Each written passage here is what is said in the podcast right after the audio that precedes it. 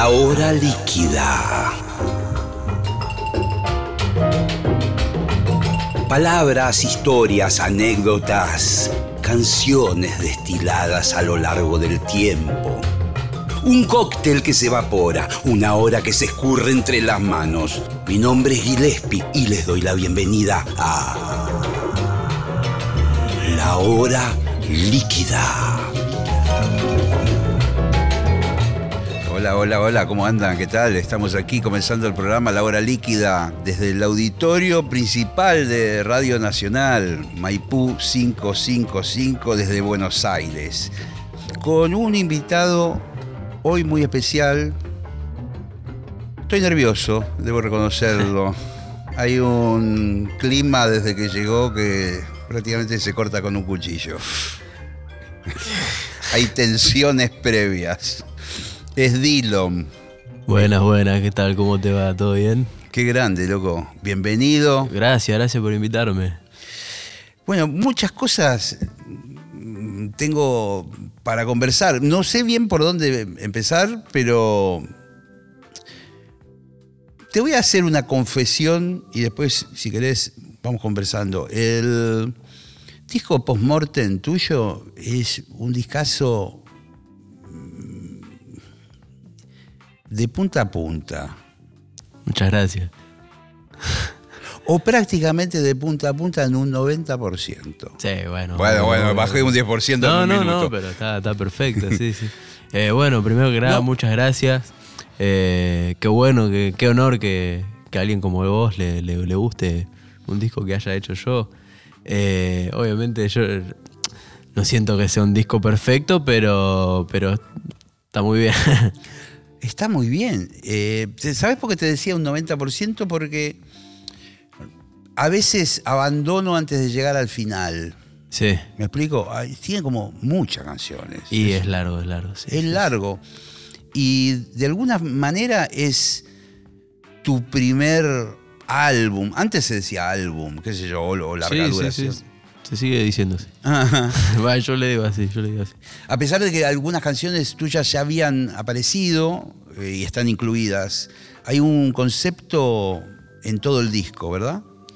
Sí, sí, sí. O sea, hay un, un concepto que, que se lleva a cabo más de una forma emocional que, que quizás tan lineal o narrativa o cronológica a lo largo del disco. No es que cuenta una historia Mm. de principio a fin, sino que son todas un poco canciones basadas en, en, en emociones y bueno, en la temática esta de, de la muerte y todo eso. Muy comercial el tema. Bueno, a todos, a todos nos, nos implica de alguna manera la muerte, ¿no? Sí, obvio, Tarde o temprano, pero también es raro que, que alguien tan joven como vos eh, aparezca con una temática un poco densa. Igual vos lo tratás de otro lugar. eh, pero tengo entendido que, por ejemplo, en la presentación del disco te entran con un ataúd al escenario. Sí. Ya me. y vos dentro. Me parece como. ¿Viste? Y, Por lo menos. Este año estuve varias veces dentro de un ataúd. Y se puede explicar las. Yo no quisiera estar. O sea, ni que siquiera cuando me muera en un ataúd. Pero es inevitable. Pero, ¿Qué es? eso? Eh, es raro, es raro. La primera vez yo pensé que no iba a aguantar porque la primera vez que me metí fue en una presentación que hicimos del disco, que fue como una presentación más cerrada, así, de, de amigos, prensa. Gente de funerarias, Eh, claro, en fin. gente del rubro. Eh, y, y tenía que estar ahí por lo menos unos cinco minutos o más. Y yo dije, no voy a aguantarme, Y me no. va a dar ahí claustrofobia. Claro, no tiene ventana, no tiene agujeros, eso nada. Es, Y en el ensayo a la tarde agarré y dije, bueno, me voy a meter y estuve 10 minutos así, adentro del ataúd como para mentalizarme y la verdad es que no, no se me hizo tan, tan duro, la verdad, como que descubrí que claustrofóbico no soy y, y hasta te digo que, que es un poco divertido, pero, pero bueno, no es para cualquiera tampoco. no, no es para cualquiera. y me imagino que ese. Primero el ensayo, bueno, lo hiciste ¿A dónde fueron? ¿A una casa velatoria? ¿A probar el No, ataúd? no, no. El mismo día, en, el lugar este donde hicimos el evento, ya teníamos el cajón a disposición. ¿Pero Yo cómo? le dije a los chicos, bueno, me voy a meter un rato para, para aclimatarme. Y escúchame, el cajón es parte, o sea, alquilan luces, eh, pantalla LED, un cajón, eh, Sí, es sí, parte sí. del show. También tenemos el, el coche fúnebre que, que está siempre en la puerta de, de los eventos que hacemos siempre que podemos acá en Buenos Aires, por lo menos. Está el coche fúnebre estacionado en la puerta. Así que sí, son, son raros el, el listado de alquileres que Sí. tenemos, el rider que tenemos. Claro, porque en una época Charlie eh, García usaba una limusina, pero bueno, la idea que vos te vayas en coche fúnebre es un poco extrema directamente. Sí, sí, es un poquito distinto. Pero, pero como idea, eh, eh, eh, muchas de las ideas que, que vos tenés resultan, primero, nuevas, frescas. Vos como que entraste desde un lugar distinto a la música. Y eso es lo que a mí me, me interesa. Me, rescato que, no sé, sos como un bicho raro. ¿Puede ser? Y no sé, la verdad, intento siempre eh, hacer cosas distintas. Y yo realmente lo, lo que más valoro siempre es la originalidad en todo. Y siempre apunto a hacer cosas distintas, pero no por algo de decir, ay, soy distinto al resto y me diferencio o, o soy especial y nada, sino que yo creo que nace más por algo de una- un aburrimiento propio mío, de, de que no me aburre lo, lo repetitivo y lo monótono, como que realmente si, si no siento que estoy innovando o algo así en algún punto, me aburre y ni siquiera me dan ganas de hacerlo, como que no, no, no me motiva algo que no, que no, que no sea distinto. Bueno, eso se nota. eh, está buenísimo. eh, y está buenísimo. Una cosa es hablar, como estamos hablando nosotros. Y por ahí podríamos ir a, no sé, a un bar y seguir y contar ideas que son geniales. Y, pero si no las haces, no sirven de nada en un punto. Eh, Sí. Vos las estás haciendo. Y, y- y vuelvo al punto de- del disco Postmortem, que aparece, hay mucha data ahí para el que la sabe apreciar.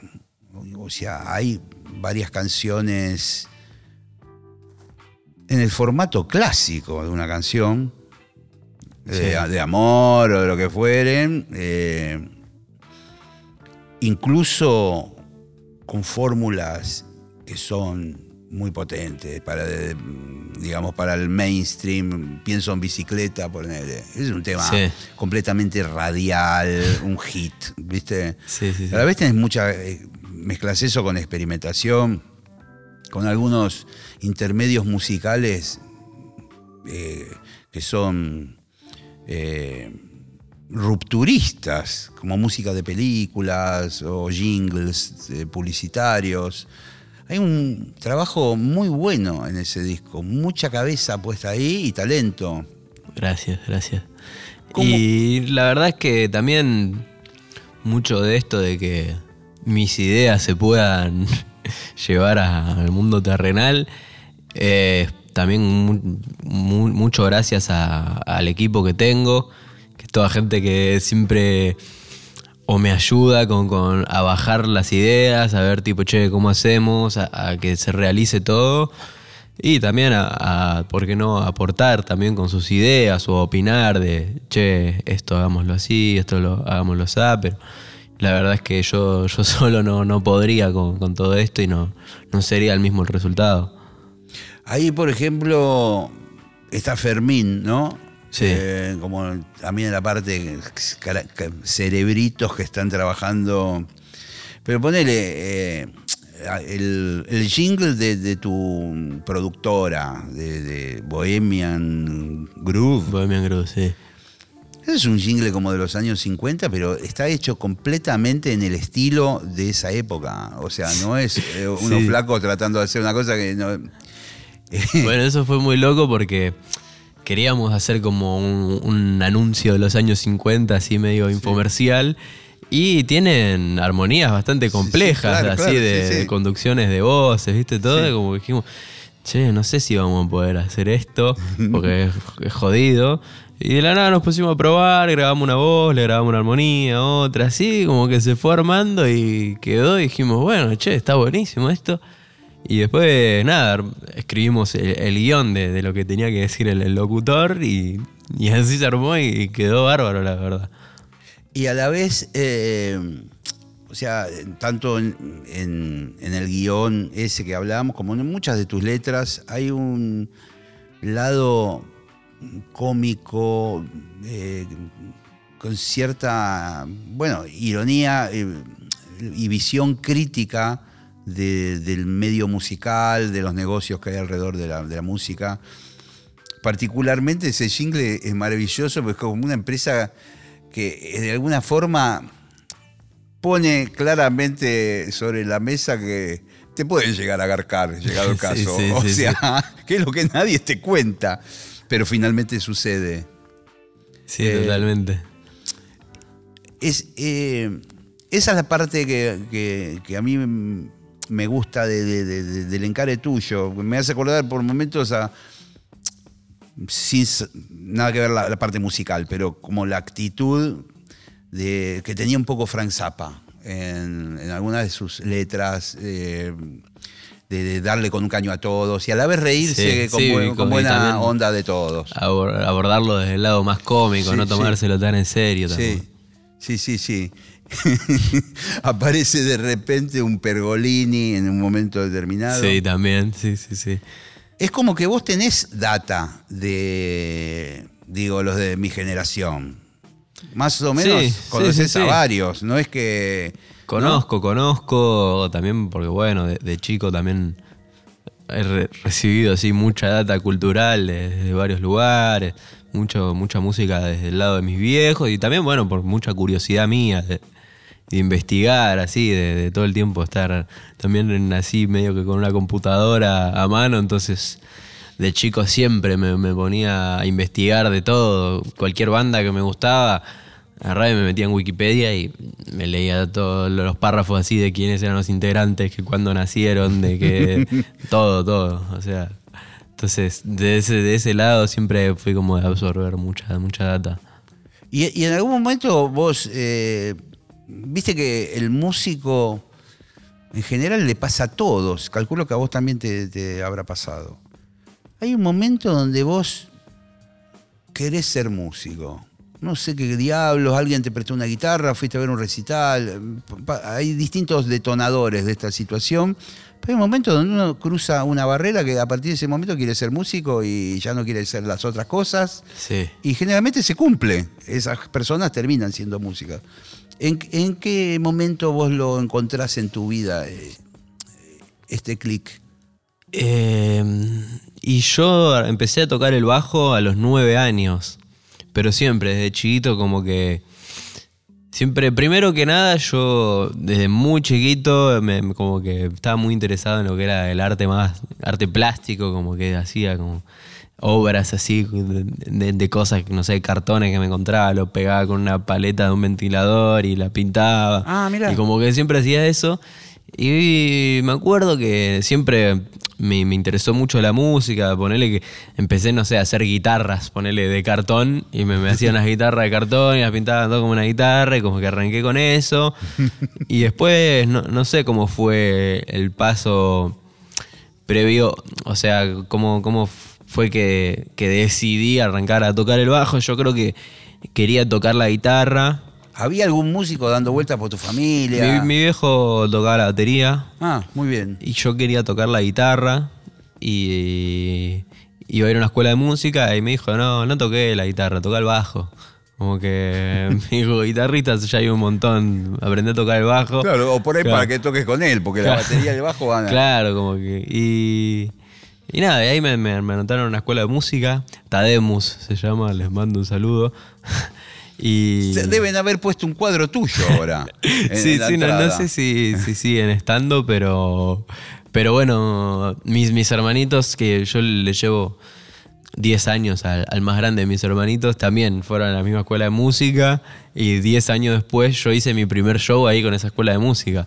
Eh, tocaba el bajo y tocamos ahí en, en The Cavern, ahí en Paseo de la Sí, Plaza, sí. siempre como a fin de año hacían como un ensamble de los alumnos y tocaban algunos temas, todo, y esa fue la primera que me subí a un ¿Te, escenario. ¿Te acordás qué canción? Eh, y tocamos, tocábamos varias, tocamos Come Together de, los- de los Beatles. Interesante, ¿eh? Eh, tocamos de, de los tipitos campanas Brujería. en la noche. Ah, sí. Eh, y no sé, por ahí alguno Ticket to Ride, por ahí de los de los Sí, Beatles, eh, Come As You Are de Nirvana. Eh, teníamos hoy un, pa- un par de temas. ¿Y, y el bajo, en ese, te, di- digamos, te atrapó o era un instrumento circunstancial de alguna manera en tu vida? No, no, en ese momento Ah. me, me atrapó bastante eh, y seguí tocando. Después, bueno, circunstancialmente eh, me, me empezó a gustar la guitarra, por ahí también empecé a probar a tocar la guitarra, que por ahí es un poco similar Sí, eh, en un punto, entonces también, eh, también en un momento me compré una guitarra. Y empecé con eso, pero bueno, siempre fui muy, muy tosco, o sea, muy de bajista que toca la guitarra. Como, como yo no toco con púa, toco así la guitarra. Claro, claro, claro. pero, pero nada, siempre me, me- interesé así. Por la batería también siempre tuve muchas ganas de aprender y sé por ahí lo básico, pero me, me gusta tener herramientas a mano. Nunca como que mastericé ninguna herramienta de esas, nunca llegué a ser terrible virtuoso tocando el bajo ni ningún instrumento, pero me gusta por lo menos aprender lo básico y aunque sea poder traducir las ideas que tengo en la mente a poder expresarla de alguna forma Sí. y después decirle a alguien que sepa tocar de verdad, Claro. tipo, che, tocate esto. ¿Lo haces, digamos, en la instancia de demos o lo que fuera de las canciones? De repente te colgás el bajo y... Sí, sí, sí, obvio. Eh, de hecho, bueno, ahora mm, últimamente me estuve sintiendo como más confianza de... También aprendí a tocar el piano ahora. Claro, claro. Como que estoy ahí como nu- nutriendo en ese sentido. Esos acordes que aparecen en Postmortem, ¿sos vos el de los pianos eléctricos que aparecen por No, ahí? no, no, porque yo durante el proceso de postmortem, sinceramente, no tenía ni idea de, de teoría musical, ni, ni acordes, ni nada. Por ahí tocaba mucho de oído. Sí. Y ahora, estos últimos meses estuve como full leyendo, eh, Claro. instruyéndome, comprando, me compré unos cursos ahí por internet. Qué Todo, y muy bien, loco. Como que me, me- me picó ahí la, como las ganas de, de poder llevar lo que hago a otro nivel y poder entender y meterme más. Yo, bueno, también arranqué haciendo esto, también produciendo. O sea, Claro, claro. Vos venís como de. No sé, uno siempre imagina que los artistas actuales como vos y todos los colegas eh, vienen de la onda de cantar y de las competencias de freestyle y todo eso. Pero vos viniste de otro camino, vos venís como de atrás del mostrador, o sea, medio productor, beatmaker, es- esa mano. eh, Y es muy, es muy loco porque yo ahora quizás soy, soy así como eh, lo main de, de- de- de la banda, o sea, la cara visible de la banda, tipo, sí, el, el cantante, ahí, eh, el que está al frente, pero yo toda mi vida fui el bajista, el beatmaking, o sea, el beatmaker, digo, como que siempre estuve en la cara no visible, en la parte de atrás. Y como dar el salto a, a ser frontman fue, fue raro porque Sí, no, sí. no estaba acostumbrado a hacer ahí la, la cara visible. Pero me parece que esa es una de las características piolas que tenés, que por ahí no, no tenés los clichés de los que siempre fueron cantantes o quieren ser, pretenden ser cantantes. Te entraste como de otro lado, Sí. medio te reís por momentos de esa situación. Sí, total. He escuchado cosas. Bueno, la famosa sesión esa de Bizarrap, que fue como consagratoria para vos, es, es muy polémica desde el punto de vista de- musical. Sí. Sí, sí, sí. No lo quería decir así. No, no, obvio, yo soy consciente y también me gusta eso. Me gusta. No, fue genial, porque todo el mundo digo, ¿y este quién es? Sí. o sea, Funcionó, funcionó. sí, sí. Funcionó, exacto. Y es como que de alguna forma vos también dijiste, no lo quiero decir de una forma grosera acá en la radio, pero no me importa nada lo que digan. Sí. ¿No? ¿Hay algo de eso? Sí, total. O sea, yo hoy en día la sesión no la quiero escuchar más, claramente, porque ya me, me cansó. Eh, pero también, bueno, entiendo que fue necesario en ese momento y que jugó un papel muy importante también para, para mi carrera y, y que fue un, lindo paso que, que di, que tranquilamente podría haber ido a algo más seguro o, o jugado por otro lado y, y nada, me, me banqué todas las puteadas, todo, me banqué todo. Claro. Pero nada, hoy en día funcionó, así que no, ni en pedo me, me arrepiento de, de- de haber hecho esa sesión. Le tengo un poquito de, de cariño, aunque diga que no. Sí, sí, y además, eh, quizás si hubiera sido a, a lo seguro, entre comillas, por ahí fallaba. Sí, obvio. Es que ¿Viste? el que, el Porque que no arriesga están, gana. claro, están Sí. pensadas, ¿no? Eh, vamos a hablar de, de, de quiénes son tus amigos o colegas eh, con los cuales te llevas bien o tenés alguna afinidad. Mi hijo que está ahí, que es con quien comparto muchas veces tu música, eh, que tiene 21 años, me hace escuchar un abanico de artistas eh, y, coincidimos que cuando escuchamos tu música que nos gustaba mucho y ahí hay un socio que ahora no me acuerdo cómo se llama, yo le digo eh, semi muerto, pero ¿cómo- cómo, eh, no me acuerdo cómo se llama, uno de tus amigos del comien- de los comienzos, semi muerto. Ah, eh, muere joven. Muere joven, muere bueno. joven, sí, sí. Perdón. Me quedé semi muerto. Sí, sí, eh, muere. Muere joven. Sí. al cual eh, eh, convocaste, digamos, en este disco Postmortem a participar en un tema. Sí. Pero ese fue como un socio en un momento, ¿no? Y medio que con él nos conocimos justo cuando, bueno, yo él ya, ya venía haciendo música y sacando temas. Yo venía, bueno, también haciendo música, pero no, no había sacado casi temas, había sacado uno o dos temas. Y nada, yo lo- lo vi por Instagram, lo que hacía él. Un poco estaba en la misma que yo, que en ese momento era un poco la contracultura de la contracultura. Sí, sí. Porque, o sea, ya ponerle que el trap en ese momento era como la contracultura, Exacto, que sí. un poco después se volvió hegemonía a- al instante de que, de que nació, porque era todo muy, muy pop, muy, muy radial, muy mainstream, y bueno, nosotros nacimos como la contracultura a, a eso.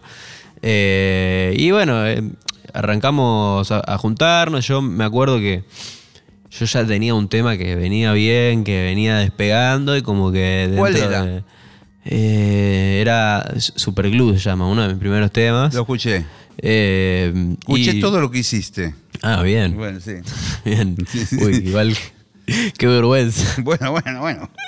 Eh, y, y nada, como que yo venía con ese tema que venía bien, pero yo lo veía a él lo que hacía y dije, este pibe la va a pegar. Como, y al toque le hablé para que hagamos algo antes, dije, antes de que despegue y no me dé más bola. Y justo se dio la casualidad que hicimos un tema y él sacó un tema y ese tema que, que sacó como que despegó y nuestros dos temas al mismo tiempo llegaron al millón. Estos dos temas que, que venían muy bien. Y nosotros ya teníamos un tema hecho. Y era como la, la colaboración más esperada, ¿viste? En ese momento de, de lo que era nuestro ambiente.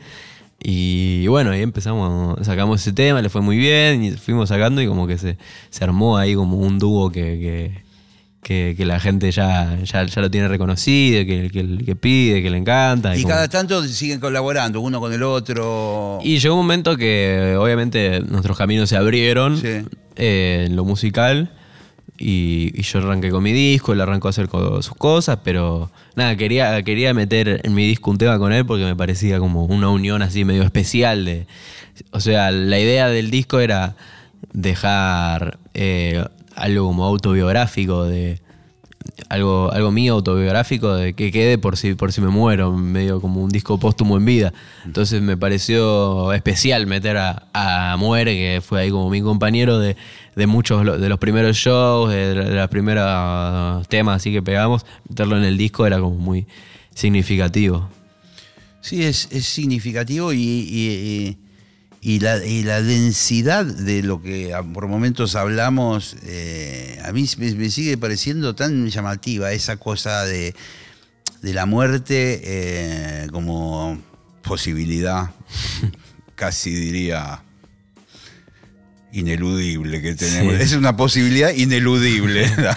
Sí, sí, sí. Pero, pero eh, conceptualmente, bueno, hay momentos en el disco que hay como situaciones de más del mundo del terror directamente. eh, hay un relato de Mario Pergolini, de una cosa truculenta con una canción pegada que es Postmortem, Sí. Eh, donde hay una situación ahí con jóvenes, con una cosa muy rara, una noche media de película de terror. Ese texto que leyó Mario es de algún libro, lo escribiste vos, es algo Lo escribimos nosotros. Está muy bueno. Yo digo, esto lo haber sacado de Lovecraft o de algo así. Medio Algún- que yo escribí un poco eh, el cuerpo del texto, así como la idea original de, de qué es lo que pasaba, lo escribimos ahí un poco con los chicos de, de- de la trama y después, bueno, lo, lo- eh, uno, uno, Luisito, uno de los chicos, bueno, junto a Fermín también, como que ellos más saben escribir un poco mejor, con mejores palabras que yo y se lo mandé a ellos y ellos como que lo fueron Pulieron embelleciendo y fueron texto. puliendo y Claro. pero, pero sí, lo, lo escribimos. En un momento como que también dije, che, y si contratamos a, a algún escritor, alguien que, que guione esto, eh, y, y nada, después dijimos, che, si no, bueno, probemos de escribirlo nosotros. Estábamos con la soga al cuello porque faltaban dos semanas para entregar el disco. no, no que faltaba mucho. Y lo escribimos ahí en dos horas, ponerle menos. Claro, Y- claro. Eh, No, es bastante extenso. Y, y ahí tratan de contactar a Pergolini, que es una figura, hoy aparte es un empresario, tiene radio, es un tipo medio inaccesible, si se quiere. Sí. Y, y bueno, el tipo dijo, sí, te lo grabo. Es que yo ya lo, lo había nombrado en un tema Sí, él. el- no muy bien. Va, no, no, no bien. O sea, que de chiste que algo Sí, la, la junta se con lo la podría pala. haber tomado mal y se lo tomó muy bien. O sea, Sí. como que, que bien. Y de ahí, qué sé yo, quedó buena onda. con Yo tengo buena onda con los hijos también de, él. Así que, eh, nada, necesitábamos un, un locutor para esa parte y barajamos así como varias, varias ideas y no- nos terminamos quedando co- con él. Y bueno, se copó y no- nos mandó el audio ahí grabado de, esa parte. Está, está- está muy bueno y, es interesante la, idea que se te ocurrió de hacer un disco póstumo estando vos quizás en el primer momento de tu consagración. Sí. Es muy loco, como que y si aceleraste rápidamente, al revés. arrancaste al revés, es genial eso. Hay, pensaste, digamos, ahí eh, tenés un pensamiento así medio trágico de la vida, ¿por qué la muerte? ¿O lo, la- ¿Te tuviste por morir en algún momento literalmente? O sea, sí, por ahí muchas veces, pero no, no, no tengo alguna así de, de que estuve, no sé, al borde de morirme, sino que hubo varias situaciones en las que Situaciones podría... de peligro o de... Sí, de situaciones de peligro, de, de varios tipos, pero no, no tanto por eso me, me, me agarró así como, como esta inquietud, sino como que a mí lo que me pasó es que de un día, un poco de un día para el otro, mi vida cambió así. Sí. Entonces, a mí no me daba miedo morirme antes. Al, al contrario, llegó un momento que, que Sí, yo jugaba- estaba, tan- Sí. estaba tan en, en cualquiera que, que jugaba con, che, si me muero, ¿qué onda? Como, no, al contrario, muchas veces hasta decía, por favor, que me quiero morir ya mismo. Eh, pero nada, un- llegó un momento que, nada, me empezaron a salir bien muchas cosas, empecé a levantar, a salir de, de la que estaba, eh, empecé, bueno, a vivir de lo, que me, de lo que me gustaba, a recibir mucho amor de ahí, de, de la gente, que nada, es algo invaluable. Entonces, agarré y me, me empezó a dar miedo. Digo, che, ahora, Claro, no, ahora quiero no me que- quiero morir, No claro. quiero que se termine. Claro. Y nada, y empecé a pensar que, que es muy fácil morirse. Sí, es, sea, es- sí, relativamente fácil. o- sí, es- el cuerpo humano tiene una, una fragilidad que es un milagro que estemos todos vivos acá. Sí, Pero entonces yo nada, me empecé a volver loco con eso. Tipo, che, no me quiero morir. eh, justo ahora que va a quedar inconcluso todo lo que quiero hacer, Claro, que me está empezando a ir bien, que si se me muero ahora por ahí, no sé, todos se olvidan de, de mí. Entonces, como que me empezó a agarrar eso y eh, yo venía con la idea de hacer un disco y dije, bueno, esto es, es un buen disparador esto. eh. Sí, de po- poder eh, transformar, yo no sé, algo sé de tu historia, pero digamos, evidentemente vos habías llegado a un momento de crisis existencial por muchos motivos, ¿verdad? Sí, sí, sí, sí. Sí, Eh. más que una crisis existencial. eh, venía con una crisis así en general de mi general, ¿Tuviste vida. algunos problemas con tu, tu- vos tu- tuviste que ir de tu casa? eh, Sí, bueno, de, así de bastante chico, a los 15, 16 me fui de, de casa, no tenía relación ni con mi viejo ni con mi vieja, Mm. no tenía un mango, estaba viéndolo de un amigo. eh, entonces, bueno, era como una situación muy, muy difícil de, Sí, de mantener para, para un pibe de, de esa edad, sin, sin tanta contención. Entonces, era, era como bastante jodido en ese sentido. Sí, sí, y, y- sí, me imagino que te habrás deprimido, por ahí ni te diste cuenta, pero algo del mundo de la depresión debe haber pasado por tu cabeza. sí, seguramente, obvio. De no saber Eh, qué hacer, dónde vivir, eh, qué, cuál va a ser tu vida en el futuro. Sí, yo en realidad más, más que, o sea, depresión seguramente, pero también vivía anestesiado yo porque en ese momento tomaba como, no sé, como te diga, seis clonazepam por día. O sea, como que me había metido en una muy, muy heavy de eso, entonces como que, sí, no, no es que estaba como por ahí deprimido, todo eso, sino que estaba todo el día, era un zombie. O sea, sí, no- sí, claro, claro. Sí, sí. después después de, que te dejas eso y, y- y salís de esa, ahí te das cuenta y tomás dimensión de, uh, che, mirá, acá hice cualquiera, acá, eh, no sé, ¿qué, qué- qué estaba pensando? Acá me pude haber muerto varias veces, como que... Pero en el momento no, no te das cuenta. No, y de alguna manera, bueno, los fármacos y todo eso ofician de, de una especie de anestesia, de, mm, de algo que te protege, entre comillas, en- momentáneamente, pero...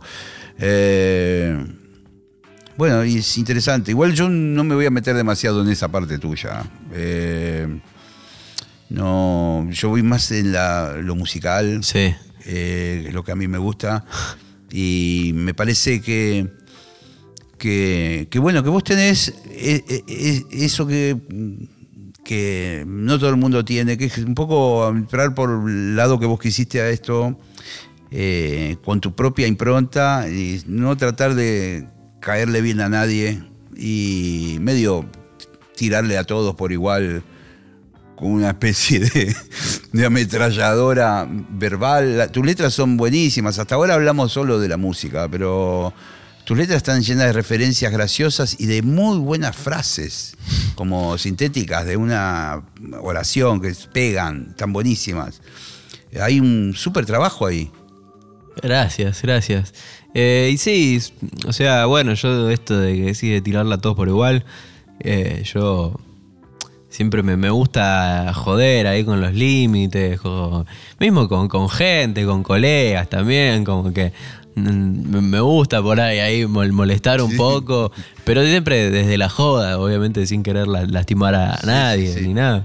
Eh, y bueno, siempre tra- trato de, de meter así humor. Entonces, más que nada, porque yo soy así en la vida real, mismo eh, eh, en cualquier aspecto de la vida, siempre que te cuento algo triste lo, lo- lo- lo trato de contar con humor, o si te cuento cualquier otra cosa, siempre trato así de buscarle la gracia, porque nada, no, no me sale así como ser muy, muy plomo y, Sí, sí. y dar lástima y todo eso, Sí, no, no me gusta, ¿viste? Entonces, yo siento que un poco me sale inconsciente eso, sin, sin buscarlo tanto cuando, cuando escribo. Eh, hay algunas referencias en tus letras que obviamente yo con mi edad soy mucho más grande que vos, eh, soy más de la generación de tu viejo, si se quiere. Pero de repente escucho tocar el piano como Herbie y para mí es Hancock. Sí, obvio, obvio. ¿Y esas datas de dónde aparecen?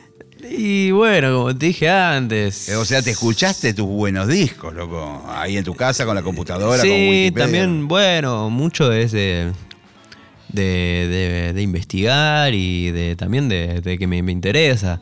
Muchas veces es verdad que, no sé, te nombro a Herbie Hancock y no es que me escuché la discografía entera, No, no. pero ¿Sabés quién escuché es? algunas cosas, sé quién es y más o menos toco de oído con, con varias cosas. Lo mismo que siempre me dicen que lo nombro a, a Lovecraft. Sí. Y Yo la verdad no me leí ningún libro de Lovecraft, pero, pero ubico la mitología de él y ubico quién fue y, y- y eso y, y qué sé yo, lo, lo- lo- lo tiro como una referencia porque me, me- me sirve a, a- a nivel literario lo, que está ahí escrito en el tema, ¿viste?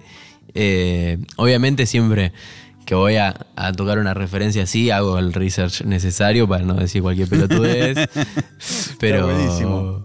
pero nada, bueno, me gusta siempre jugar con, con esas cosas que, que- que las tengo en algún lugar de, de mi mente ahí ocupando espacio.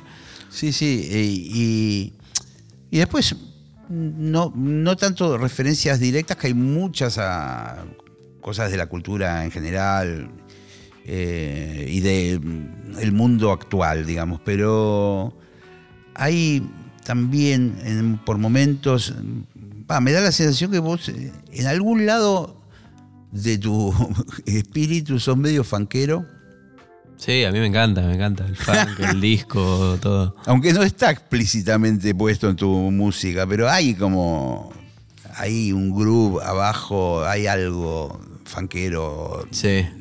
negro, no sé, de, afroamericanos, de, de- No sé, por lo menos un Prince te habrás escuchado, pero creo que más en las raíces habrás escuchado algunas cosas. Eh, bueno, a mí me encanta todo lo que es funk, todo lo que es disco. Justo Prince no, no curtí mucho, Claro. pero.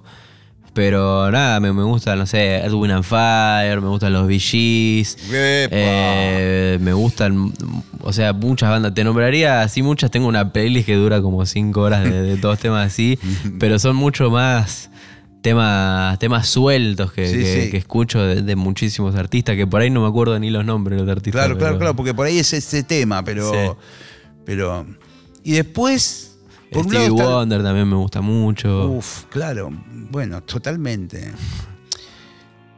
Hay unos acordes hermosos en una especie de, de, inter- de intermezzo que hacen en el disco, de viñeta Sí, musical, no sé cómo dúo. decirlo, dúo. Sí, Hay, una- hay unas armonías ahí de piano Rhodes que están espectaculares. sí, ese está, quedó muy lindo. ese con mucha maldad, con Se muchas lo- notitas que son mal- malas que están Sí, puestas sí, ahí. sí, sí, lo tiene como, como que está bueno porque son, no sé, creo que dura menos de un minuto, Sí, sí, pero no, como pero que va está- pasando por, por varios lugares, viste, que al principio parece todo medio armonioso Sí, sí. y después se va para un lugar más maligno, está, Sí, está muy sí. bueno. Eso lo, lo hizo Fermín, ese, ese interludio. Muy bueno. Hay, muchas de esas situaciones que ameritan que el que escucha el disco lo escuche específicamente como si fuera un disco. Eh, si bien vos podés cortar los tracks y escuchar cualquiera en cualquier orden, eh, si lo escuchás en el orden que ustedes lo hicieron, tiene una, un guion, una especie de argumento musical. Por eso están puestas esas cosas y hay mucho contraste entre la canción medio ponerle romántica, después viene otra que es Bloom, ¿viste? Te pega un martillazo en la cabeza. Está Sí. hecho a propósito, ¿verdad?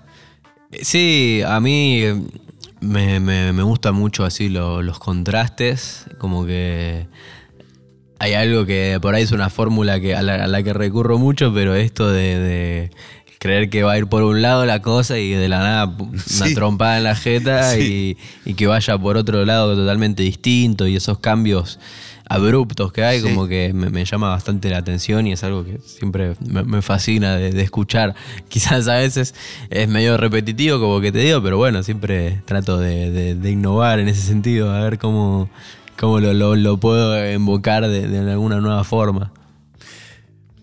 Estaba pensando, eh, como venimos hablando de postmortem, de un, de un álbum al, al estilo antiguo, un, un disco que tiene como, no sé, 17 canciones, por decir algo, larguísimo, eh, que hoy por hoy es como que va en contra de la forma de escuchar música, en contra del mercado también musical, porque vos podrías haber agarrado todas esas canciones, algunas de ellas ya venían sonando como singles. Pero podías haber mm, hecho todo el disco de esta manera, de cada dos meses poner una canción nueva y estás hasta el año que viene. Sí, sí, En vez de una tirar un- recopilación de Claro, singles. En vez de tirar un choclo de que dura una hora, no sé, de música. Eh, hubo una apuesta ahí, de decir, esto va a ser como un disco como se escuchaba antes, en la época mía, ponele. El chabón que lo escuche, que lo escuche como un disco. Y la, la idea era eso. Era también, bueno, una tarea difícil llevar a cabo eso. También, o sea, lo hicimos, hicimos 18 temas, un disco de, de- de 18 temas, pero ya por unos buenos años no voy a volver a hacer 18 temas para un disco. Si voy, a, si voy a hacer un disco, voy a hacer un disco más cortito porque es, es jodido hacer tantos temas y que, y que todos queden bien como Claro. para un disco, es largo el proceso. Pero bueno, la, la idea era, era esto, como que eh, lograr la sensación de que se escuche como, como que se escuche y que se tome como un disco de antes, como si escuchas un clásico. Eh, un poco la idea esta del, del instant classic. Eh, yo, mi sueño era que, que el disco provoque eso en la gente y por suerte yo siento que bastante, se, lo, se logró bastante, la verdad, eso que, que nos propusimos. Sí, se nota además que tanto con Fermín, no sé si ah, debe de haber otros colaboradores que si querés mencionarlos. Sí, está Luisito La Madrid y, y Evar.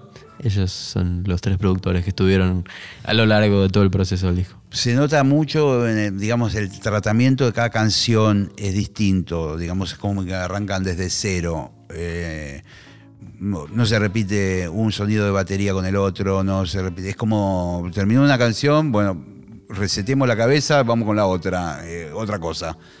Y eso eh, son horas de, de trabajo, hay como pequeñas sutilezas que aparecen, o voces que aparecen por atrás, o grabaciones, eh, efectos.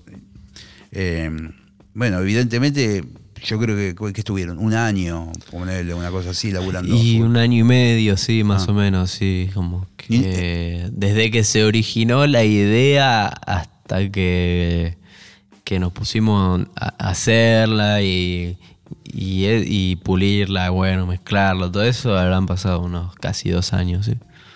Y en ningún momento dijeron, pero eh, mandemos toda la mierda, esto es una cosa de orfebrería que no vamos a terminar nunca. De- No, vamos a poner un violincito, no, ahora un sonido, ahora. Y hay muchos momentos de crisis por ahí en los proyectos así. Pero no, no, siempre estuvimos muy motivados. De hecho, un poco tuvimos que correr contra el reloj porque, bueno, teníamos que entregar el disco ya, que era, quer- querramos o no, eh, cuando trabajas con distribuidoras o... Bueno, usted- nosotros tenemos nuestro propio sello. Claro, pero habían cometido el error de decir que tal tema, tal día salía el disco o algo Había así. una deadline Y- un, un poco atada ahí por, por contrato, porque bueno, Sí. obviamente si firmás con una, una distribuidora o algo así, no le puedes decir, sí, ahora en cinco añitos te, te entrego el disco, vos espera tranquilo. Claro, claro, claro. no, más o menos negociás, bueno, llegás a entregarlo acá, sí, dale, vamos a esa fecha. Y bueno, la fecha se nos fue viniendo encima, se nos fue viniendo encima y tuvimos que, que correr ahí. Hubo algunas cosas que la- las atamos ahí a último momento, que yo hoy lo escucho y me doy cuenta, pero, pero nada, también estoy muy contento con el resultado. Podría haber salido mucho más chocado la cosa y, y la verdad que fue un, un éxito rotundo. Sí, sí. Entonces, eh, nada, me gustaría la, la próxima. Ahora estoy en plan de lo próximo, hacerlo más tranquilo, tomarme mi tiempo, todo. Bueno, claro, está perfecto. Eh, yo creo que vos, Dylan, eh, pertenecés a una generación de músicos. Para mí, quizás vos me digas, yo ya soy un viejo, no sé, pero puede ser que me lo digas. Para mí, ustedes son los nuevos, ¿viste? Sí, obvio, sí, sí, sí. Y, y- ¿Cuántos años tenés ahora? Yo tengo 21. Me da una envidia. Me da unas ganas de irme de acá del estudio. No, porque es fantástico que, que ya tengas esa madurez musical y todo lo que, lo que hiciste a esta edad. Y además, me parece que ustedes no reniegan tanto con el aspecto del negocio y de la plata en la música, como en la época mía, que no, nadie hablaba de plata, pero había un montón de plata, Sí. porque tocabas en un estadio o tocabas, hacía cuatro fechas en un teatro grande. La plata en algún lado estaba, porque... Sí, sí. Pero obvio. nadie hablaba, ¿viste? No, no sabías dónde eran. Ustedes eh, hoy por hoy saben, por ejemplo, qué cantidad de reproducciones tienen más o menos las canciones. No tienen ningún problema en hablar de eso. O de registrar las canciones como corresponde, no sé, en Sadaí, que en esto, en lo otro. Sí, obvio. Por suerte hay mucha más información a mano de, de eso. Eso fue un avance de que el músico diga, sí, también necesito plata para comer, ¿viste? O sea, para vivir bien o mal o lo que fuere. Eh, hoy por hoy, tus canciones tienen millones de reproducciones. Por ejemplo, no sé, yo te digo las que me gustan a mí. Y para mí, Sí. por- ahora vas a ver dónde, cómo me equivoco. ¿Por qué? ¿Por qué? Y porque para mí son las que más escuchas tienen. La primera, Sí. ¿la pegué? ¿De, de escuchas? Sí. Eh, sí, o sea, no. No la pegué, no No, la pegué. no, no, no es la que más escuchas tiene, Bueno. pero, pero, pero anda ahí en el top 5 ahora en Spotify. Por eso a mí me va como me va y a vos te va como te va. no, pero. Porque elijo las que no van. 220, 220 sí es la, la. En el momento de ahora es la más escuchada. bicicleta.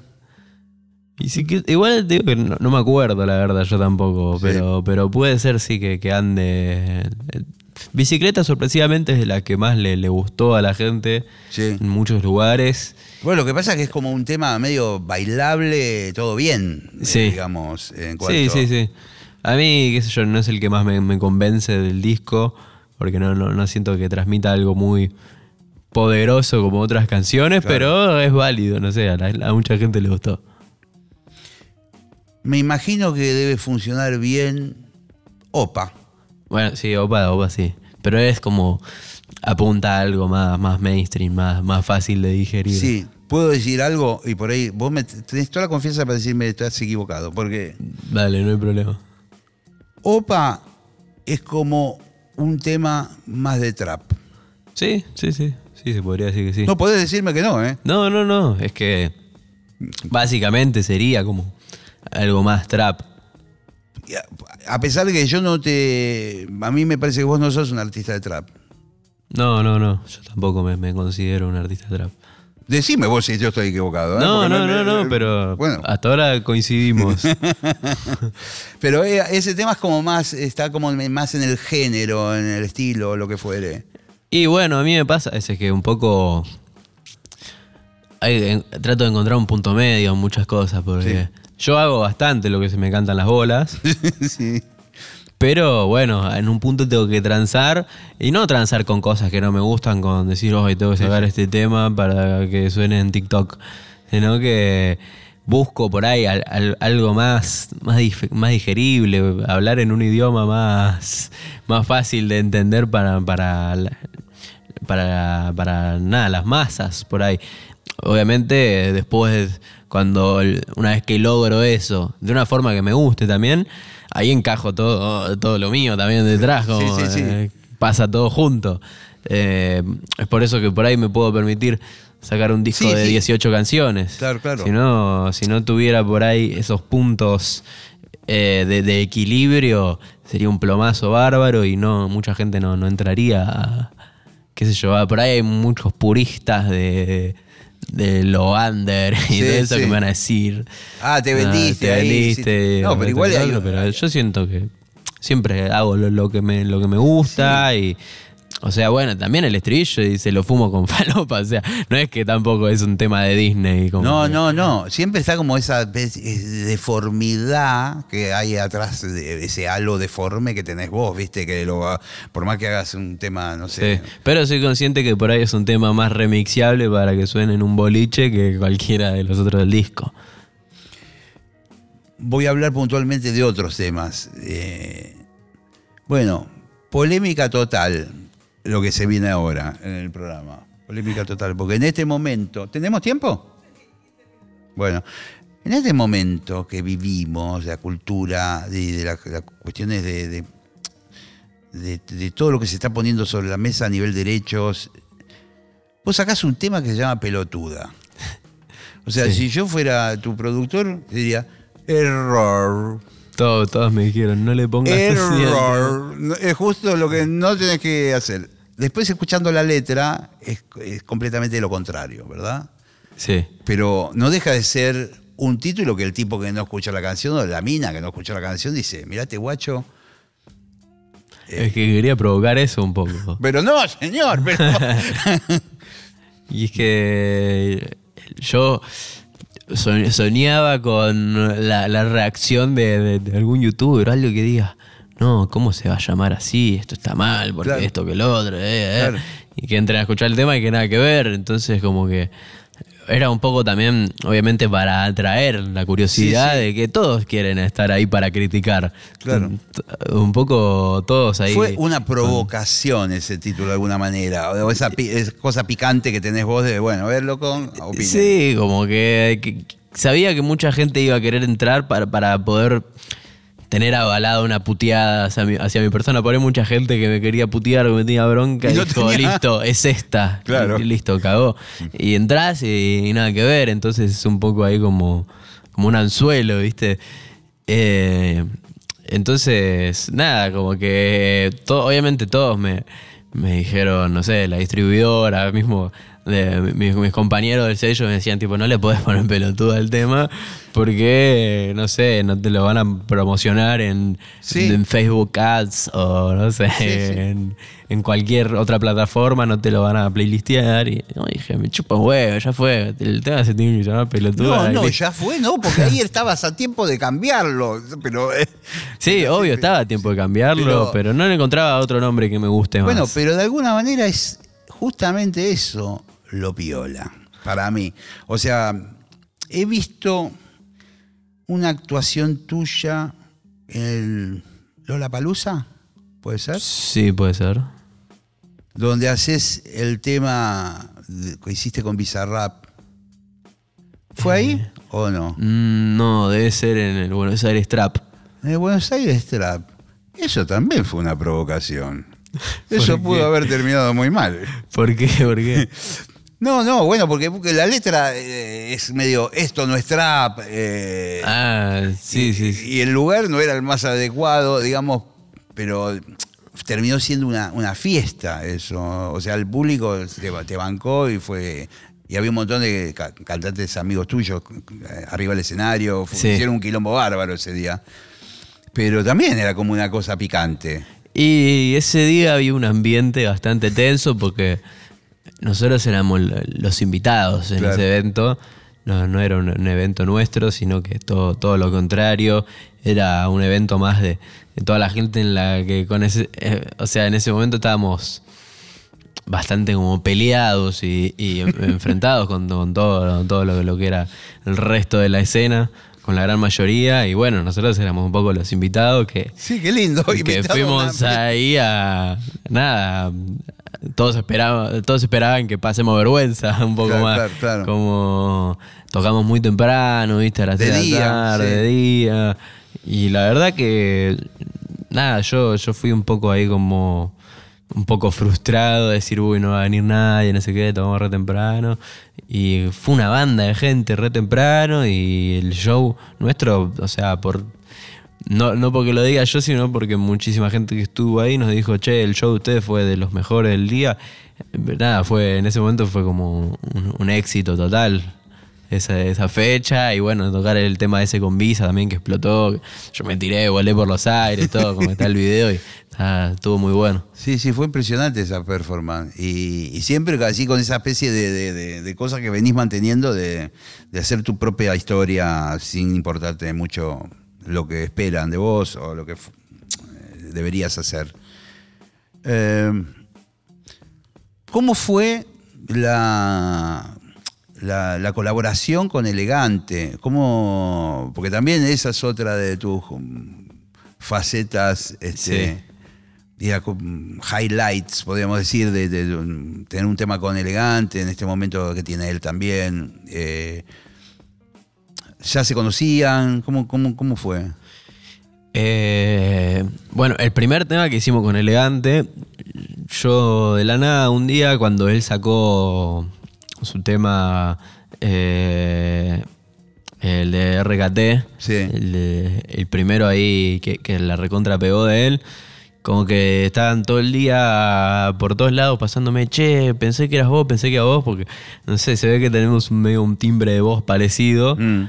Eh, muchas veces en entrevistas también me dicen, no, habla como elegante. Sí, como pero que- no, pero son distintos. Yo lo, Eh, es se distinto, por ahí los dos hablamos medio despacito. Eh, elegante es un poco más. Eh, Sí. Pero bueno, no sé, mucha gente no, no nos compara en, en- en ese sentido y yo agarré entré a escucharlo y dije, a ver, ¿qué, qué, qué onda esto? ¿Qué, Mm. qué todo me están pasando? Y nada, que entré, me, me re gustó lo, lo- lo que hacía, todo. También me, me parecía muy interesante cómo escribía él, quizás en un género como lo es más el reggaetón, que en realidad no es reggaetón, es RKT, pero bueno, es un poco similar.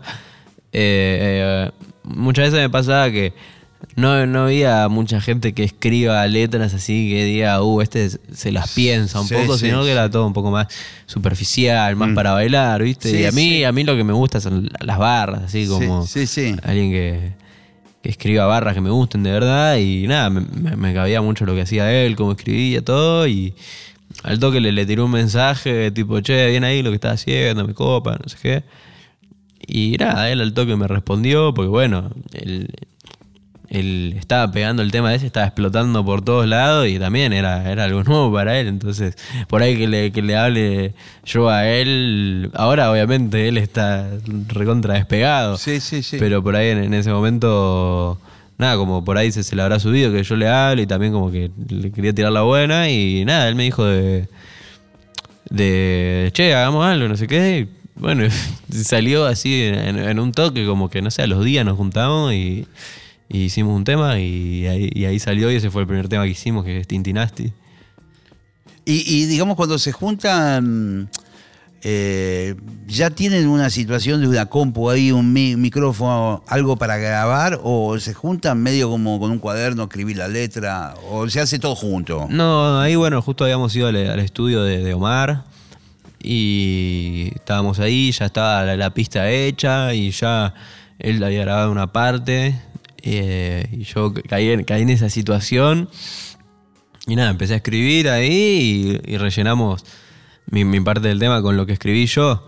Y después, bueno, cuando él, él tuvo una, una participación en, en mi disco, eh, y nada, fue un poco inverso el, el Sí, claro. proceso, como que yo tenía un tema y nada, no teníamos mucho tiempo como para juntarnos, porque bueno, él está de viaje por todos lados haciendo mil shows, también fue el momento en el que él fue papá, o sea, fue al mismo tiempo. Claro, claro, fue, sí, sí. Entonces nada, le pasé por WhatsApp ahí el tema con el hueco ahí para que, para que él escriba y, y ya me, me pasó las voces directamente y lo juntamos así y listo.